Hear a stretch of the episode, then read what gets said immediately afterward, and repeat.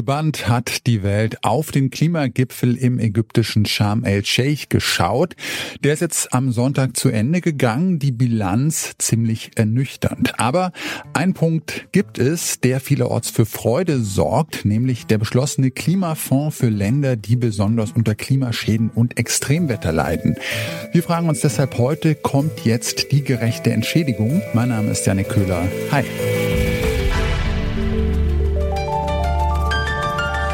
Zurück zum Thema.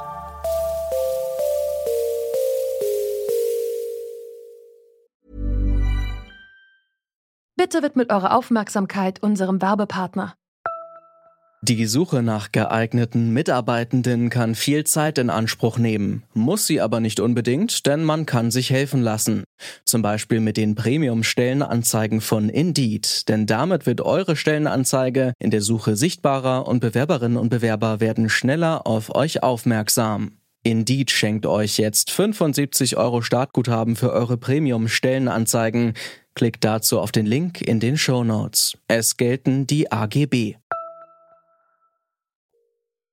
Von UmweltaktivistInnen bis hin zu SpitzenpolitikerInnen wie Annalena Baerbock oder dem UN-Generalsekretär Antonio Guterres. Sie alle haben Kritik am diesjährigen UN-Klimagipfel und vor allem an dessen Ergebnissen geäußert.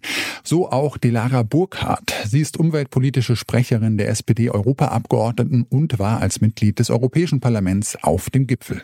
Die Weltgemeinschaft macht zwar einen Schritt nach vorne bei Fragen der internationalen Klimasolidarität, aber einen Schritt zurück bei Fragen der Klimaambition.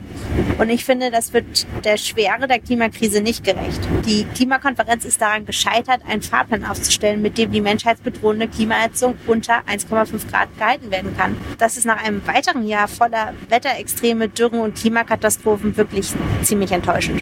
Trotz zäher Diskussionen und viel Streiterei ist auf dem Gipfel ein Fonds für Klimaschäden beschlossen worden, also Geld für Länder, die besonders von der Klimakrise betroffen sind. Das Geld für diesen Fonds soll aus verschiedenen Quellen kommen, sowohl aus staatlicher Hand der Industrieländer wie etwa den EU-Mitgliedern und den USA, aber auch von privater Seite. Für SPD-Politikerin Delara Burkhardt ist dieser Beschluss ein Durchbruch. Mit der historischen Entscheidung, einen Fonds für klimabedingte Schäden der am stärksten von dem Klimawandel betroffenen Staaten zu schaffen, wurde immerhin ein Teilerfolg erzielt. Das ist, finde ich, ein ziemlich großer Schritt Richtung globaler Klimagerechtigkeit, denn die Staaten haben oft selber am wenigsten zur Erderhitzung beigetragen, leiden aber am stärksten unter ihr. Fluten, Dürren und steigende Meeresspiegel. Besonders betroffen von solchen Ereignissen sind die vulnerablen, also die verletzlichen Staaten. Insgesamt sind das 58 an der Zahl. Sie liegen in Afrika und im Mittleren Osten, in Asien und im Pazifik sowie in Lateinamerika und der Karibik. Und obwohl sie die Klimakrise besonders zu spüren bekommen, sind sie nur für etwa fünf Prozent der weltweiten Emissionen verantwortlich. Mit den beschlossenen Ausgleichszahlungen sollen diese Länder in Zukunft unterstützt werden. Nach dem Klimagipfel steht allerdings noch nicht konkret fest, wer wie viel in diesen Fonds einzahlt. Wie das ermittelt werden soll, das habe ich Raimund Schwarze gefragt. Er leitet den Bereich Klimaökonomie im Helmholtz Zentrum für Umweltforschung und war als Beobachter vor Ort in Ägypten.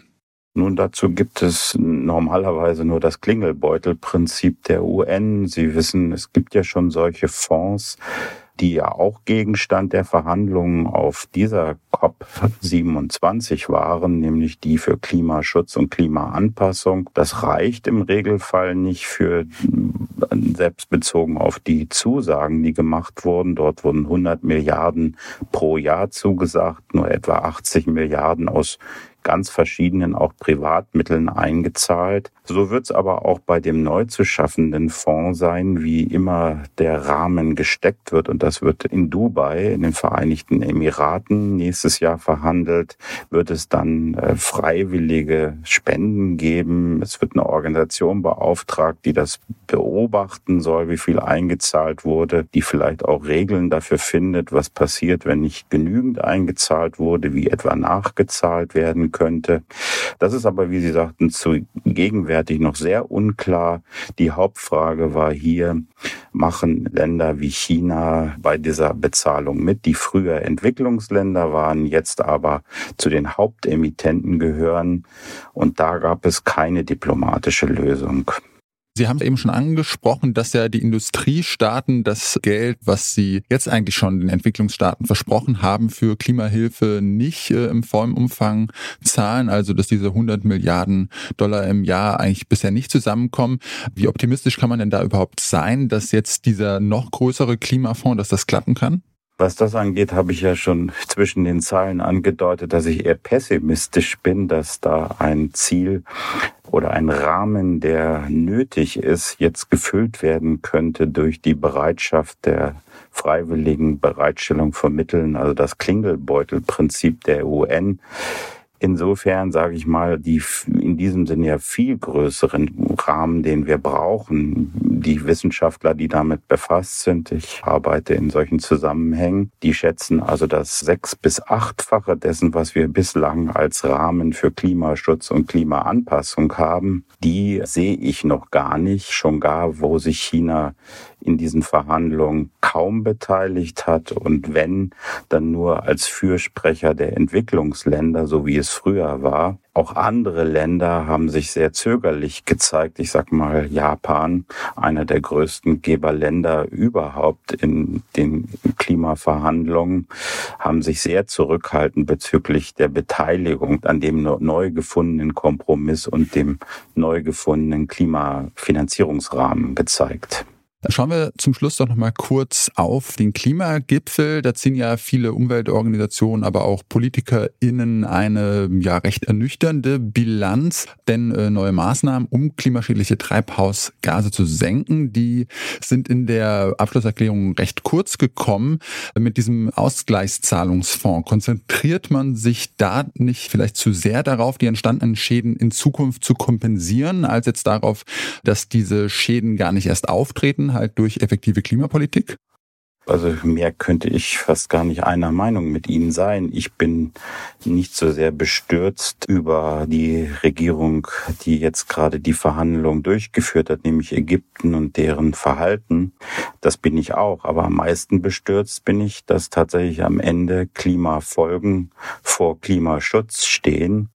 Und das müssen wir dringend ändern. Wir werden es sicher nicht hinbekommen, dass das Thema des Ausgleichs von Klimaschäden vom Tisch kommt, aber die Betonung muss eindeutig eine andere sein, die viel stärker auf Vermeidung von Klimaschäden setzt. Deshalb heißt ja diese UN-Organisation für Disaster Risk auch UNDRR, also zur Reduktion von Katastrophenfolgen. Das müssen wir auch hier durchhalten. Die Vermeidung von Schäden muss das oberste Prinzip für die Schaffung dieses Fonds sein.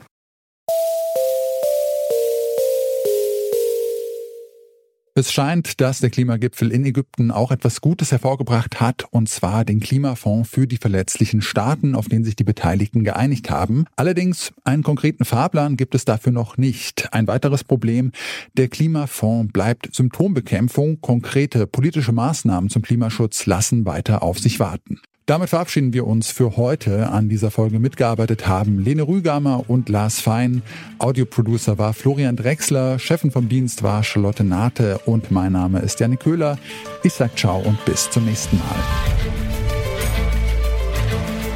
Zurück zum Thema vom Podcast Radio Detektor FM.